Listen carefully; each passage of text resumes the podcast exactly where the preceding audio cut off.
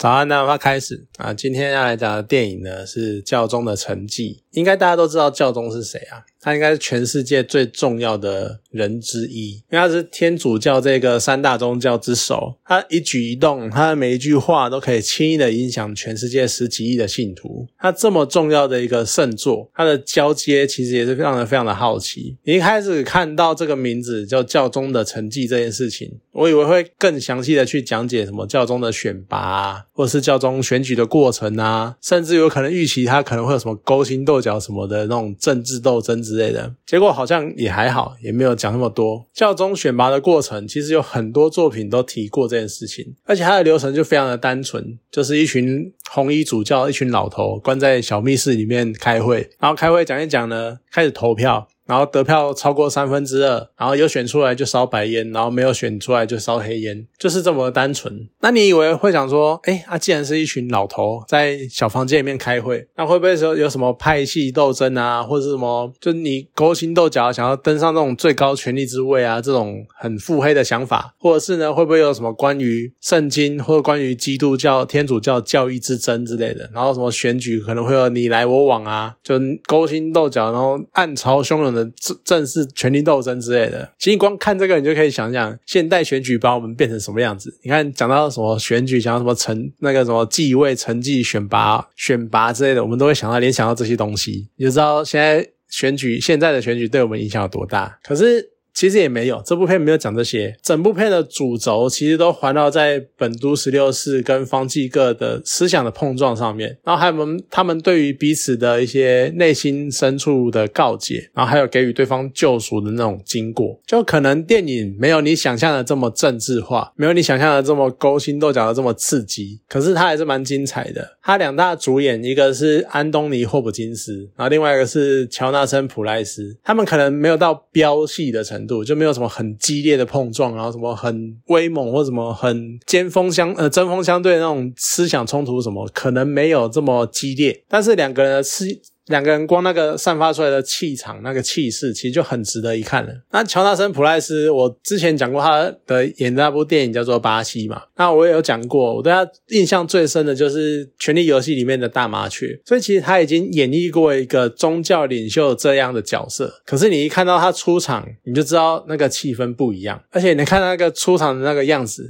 虽然说没有到什么吊儿郎当或是很不拘小节那种感觉，可是你可以看得出来。他应该跟传统老 Coco 或者是很保守的天主教派主教不一样，他可能就是个改革派。他可能是一个想要让基督教可能呃天主教可能有一些不一样，或者想要不要那么保守的那个样子。而且重点在于他在《权力游戏》里面演大麻雀的时候是一个非常严肃，然后那种苦行僧，然后认为就是要虐待自己的身心灵，然后才可以获得精神的淬炼的那种角色。你可以看很明显的看出来这两种的不一样，就是《权力游戏》里面百分之百是个超级保守派，然后教宗的成绩里面他演方济各就是一个非常开放开明的。的样子啊，就很像改革派，而且他电影里面就是演这个样子，就是改革派，而且他非常的温和，然后亲民。当然啊，就是对照进来。我们对于教宗的一些印象、一些发言的想象跟联想，你大概就可以知道他就是演方济各。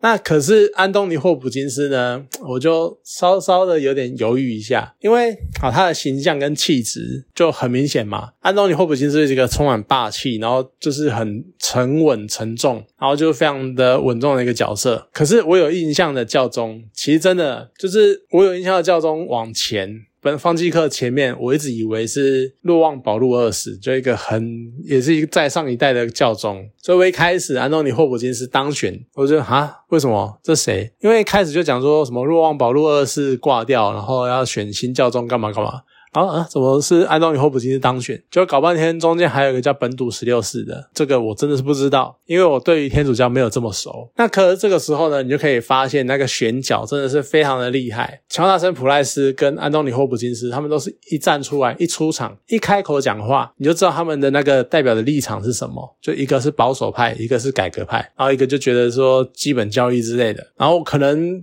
我就不知道他们到底是选角的时候就刻意有去挑他们相近的一些气质，或者他们的演技就是非常好，好到自然而然就可就是融入那个角色。我比较相信是后者，因为我刚刚也讲过了，像乔纳森普莱斯他的两种样态、两种形态的那一个诠释的方式不同。那安东尼霍普金斯也不用讲，他的演技绝对一等一，没有话说。所以他们就是很自然而然的去能够融入那个角色，而且我觉得很有趣的是，他们也分别跟两个叫中有那么一些相似的地方。这就不知道是真的体型的关系，还是化妆技术的先进之类的。那他们在敞开心胸，然后在对谈之前，他们有很长一个篇幅是在描述他们两个两人之间性格差异的那个对比。像方济哥，他很懂流行音乐。而且他常常在讲一些什么摇滚乐团的名字啊，然后很比较近代的歌手之类的。可是呢，本土十六世他就比较喜欢古典乐，而且会弹钢琴，然后可能都是喜欢比较悠扬，然后比较神圣的音乐之类的。所以呢，虽然说他想跟方济哥搭话，然后他挑了披头士当开场白，因为那个时代披头士就是非常的红，就对了。可是呢，方济哥回应他，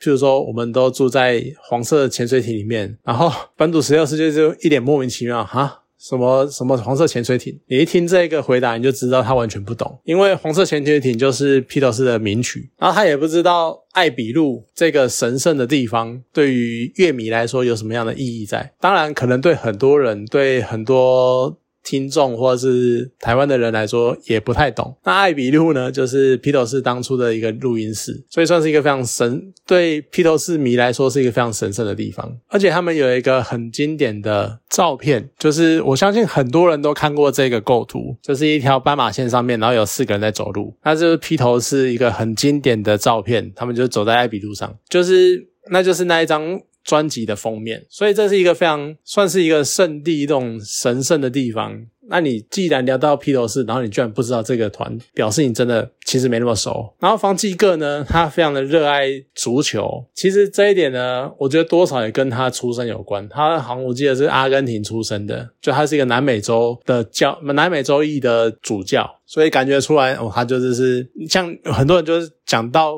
南美洲就会联想到足球那种感觉，只是。本笃十六是在描写他的兴趣的时候，有一小段是他居然在看 F1 赛车，这我倒是蛮惊讶的。哦，原来本笃十六是这么爱看赛车可是你想一想，他是德国人，好像也没有这么意外，因为德国的赛车也是蛮蛮强的，像那个宾士就是德国车。那你看，光兴趣其实就是一个差非常的多，然后甚至于牵涉到本业。的那个宗教跟对天主教教义的解读，两个人之间的火花就更剧烈。因为本土十六世是一个坚守传统教义的保守派，那方济各呢，他就认为教会应该要开始更宽容，然后去看待每个人的，看待各种人。像是他之前也讲过嘛，他开始觉得同性恋并没有什么很大的问题，他可能开始比较开放的去看待这世界上人的各种行为跟各式各样的。多元文化的状况，所以他就是一个很开放、改革派的人。那两个人一开始就那种势同水火，就是到底为什么就一定的嘛？一个保守，一个进步，两个一定会有很多的摩擦。可是。就是一个很有趣的巧合，然后他们两个就是被凑在一起，其实也不算被啦，因为就是本笃十六是找他去梵蒂冈，然后去教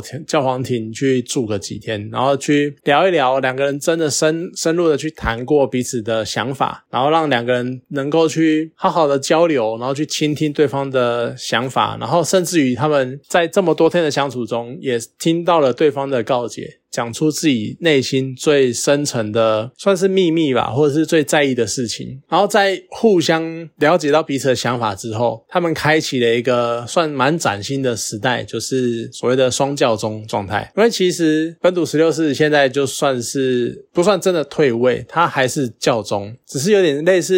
可能类似中国古代那种太上皇的那种概念，方济各呢就是所谓的现任教宗，所以两个人其实都还是有所谓的圣座的那种称号，然后他们两个可能不到平起平坐，因为我真的对天主教的那个阶级不太懂，但是两个人都还是在天主教。的世界里面有举足轻重的重要性。那他们两个人对彼此的告解，讲出自己心里话，算是蛮精华的片段。而且甚至于所谓的告解，就是他们曾经做过或经历过的一些事情。那这些这两件事情呢，算是有点形塑两个人后来的整个。经历，然后还有整个思想的重大事件，所以其实蛮值得真的自己去打开，然后去好好的看他们对于自己思想、对于那种内省的那种状态，而且两个人都还在世啊，所以再加上就是。整部片拍完，还有红衣主教自己去看过，所以我相信事实并不会偏离现实太多，就多多少少它还是有它的真实性在。所以我觉得去了解他们这两位教宗他们背后的真正的想法，跟他们内心最深处的一些纠结点，我觉得算是一个去了解这些人的蛮有趣的方向。那天主教现在其实它已经是世界上最大的保守派势力的那种感觉。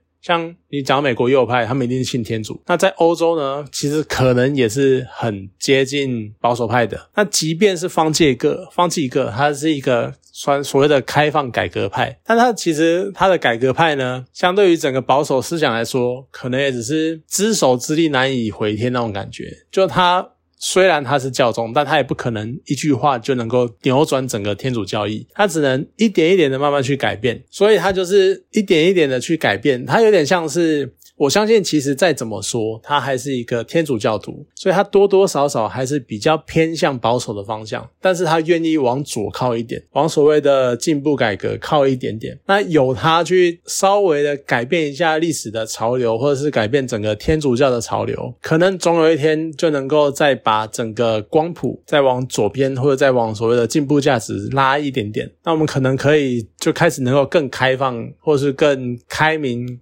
更公开的去看专看待各式各样的人，还有他们所做出的选择。那像片尾啊，他们有一段小小的片尾是他们两个人一起看阿根廷对决德国的世界杯决赛。那这一段是杜撰的啦，他们并没有真的去看这部看这场球赛。可是你看那个样子，然后他们两个互相嘴炮、互相开玩笑的样子，其实你就可以反映出他们两个到现在一直都是一个很交心、很好的朋友的事实。而且其实也象征，就是他们可以说立场。甚至是兴趣都完全不一样的两个人，可其实他们愿意敞开心胸，那他们还是可以成为好朋友。我觉得这是一个蛮有趣，而且蛮蛮值得一看的宗教片。甚至于两个都是很崇高的宗教领袖，所以很值得去看这部片。好了，那今天这部电影呢就讲到这边，好，谢谢大家。